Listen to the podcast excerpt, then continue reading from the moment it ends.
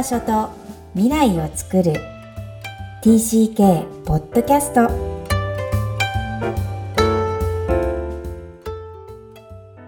皆さん TCK ポッドキャストへようこそナビゲーターのふみですいきこさんよろしくお願いいたしますこんにちは。ダジャーハオハーエブワン。クロスのみきこです。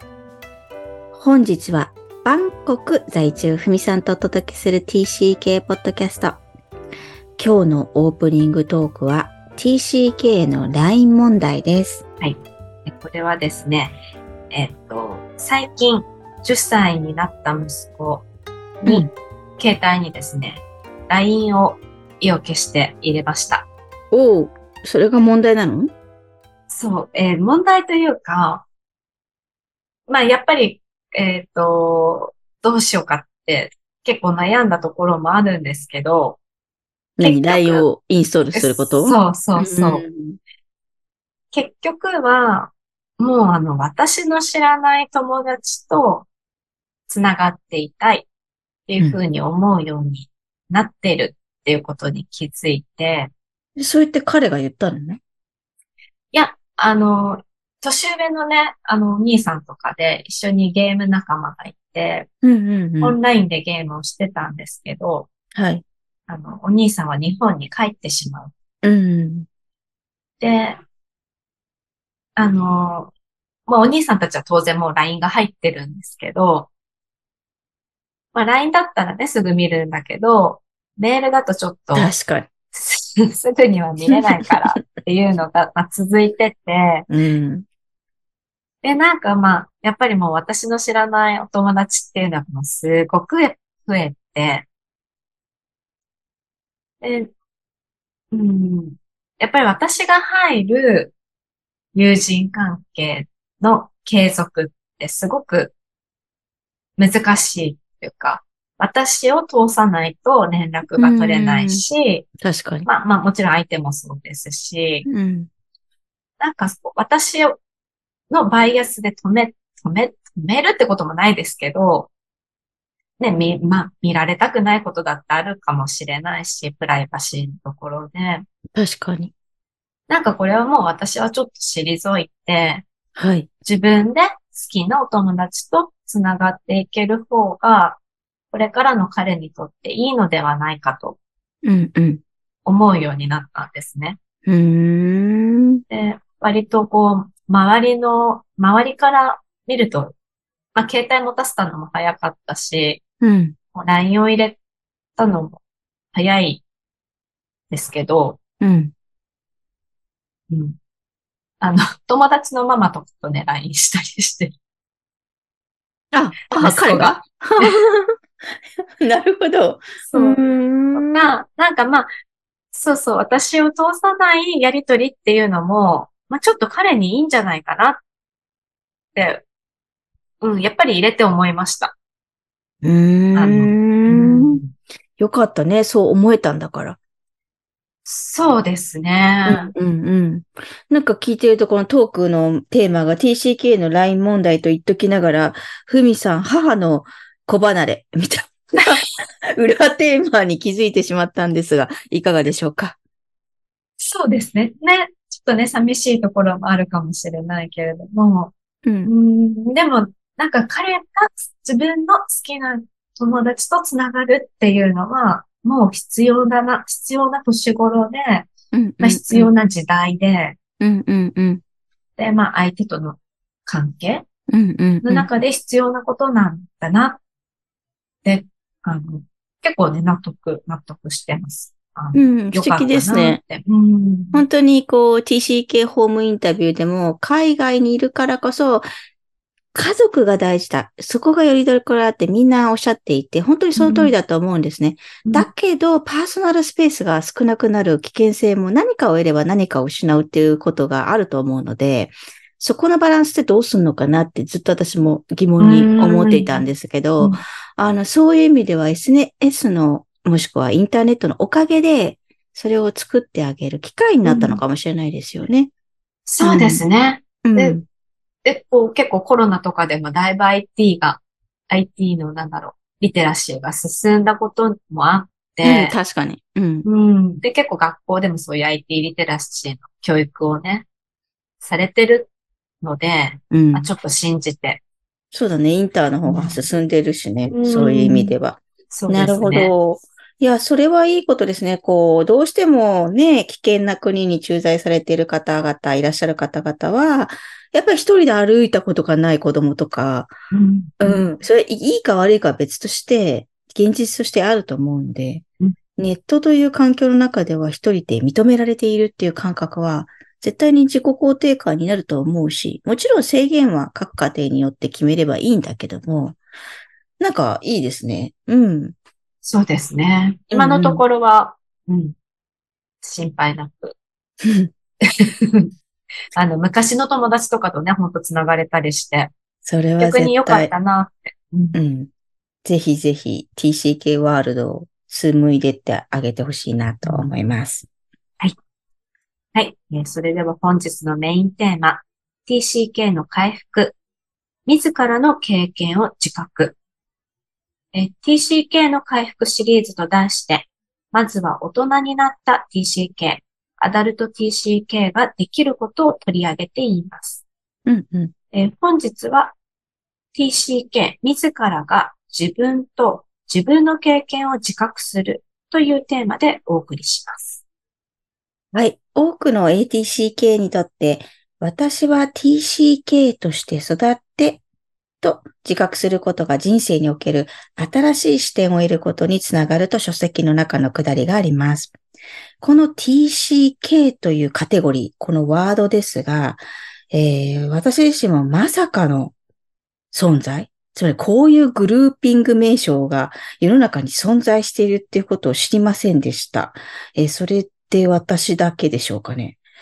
うん、とにかく知ったのが、本当に、ん ?10 年前ぐらいなので、もっと、自分が帰国で帰ったあたりぐらいに 知りたかった。っていう思いはね、ありますね。うん。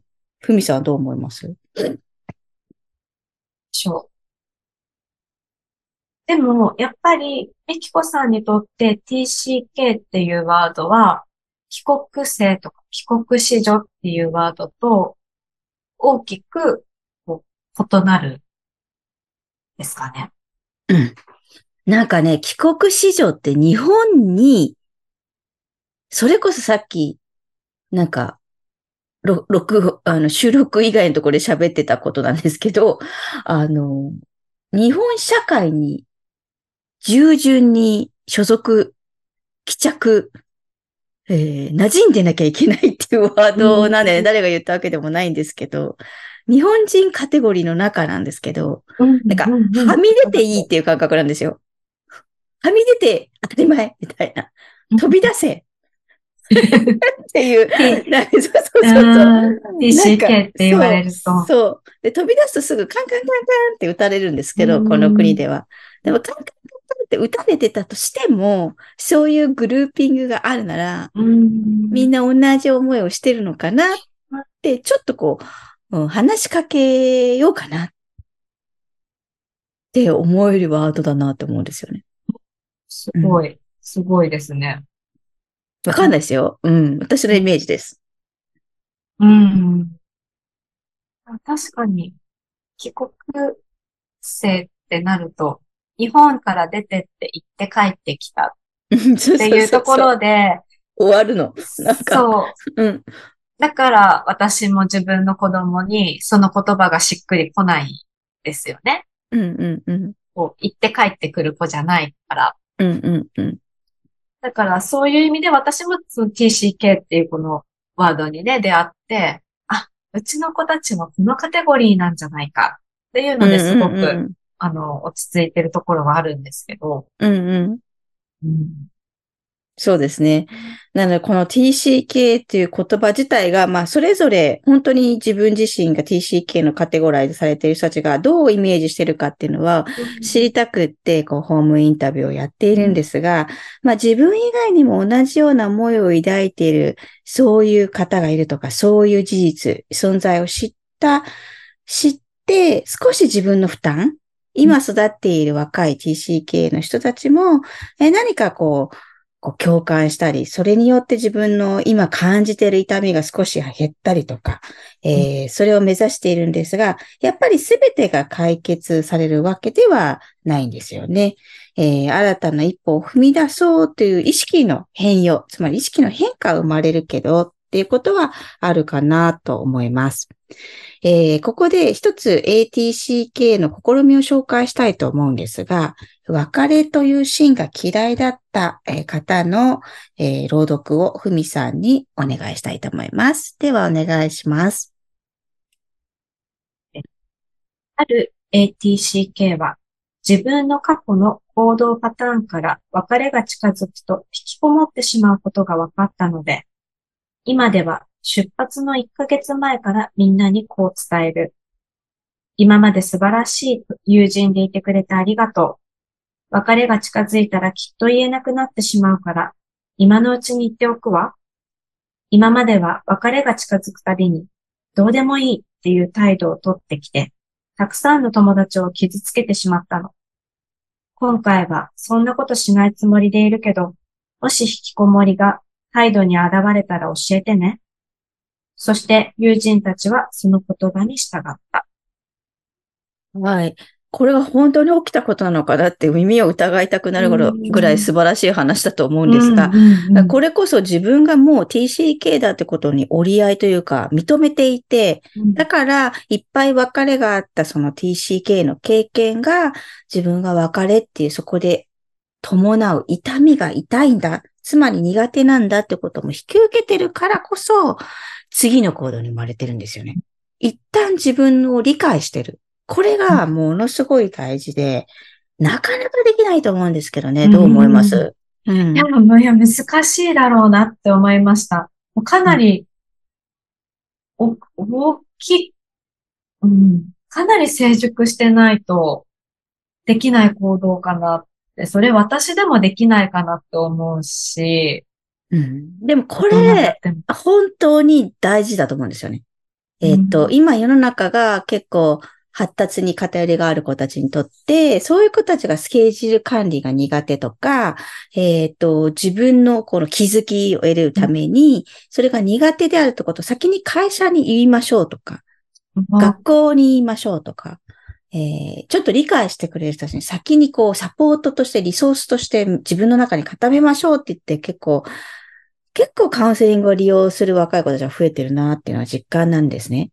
でそこと一緒にするのはどうかっていうのはもちろんあるとしてもですよね。自分の傾向という意味で、人を頼る、人を巻き込む、うん、いい意味で自分の保管材料にしてもらうっていうことは誰にとっても大事なので、TCK だからできないっていうことは理由にならないなというか、逆にもっと他の人も巻き込むために別れが苦手なんだって。まあ自分にもそうなのかなってやっぱ思うとこもあるので、あの、ぜひぜひ言ってって当たり前にしてもらいたいな、くらいに思ってますね。うん。いや、すごい。うん。それはなんか自分を知るってすごい大事。そうね、まあまあ、ある程度マイナス認めてなきゃいけないから辛いけどね。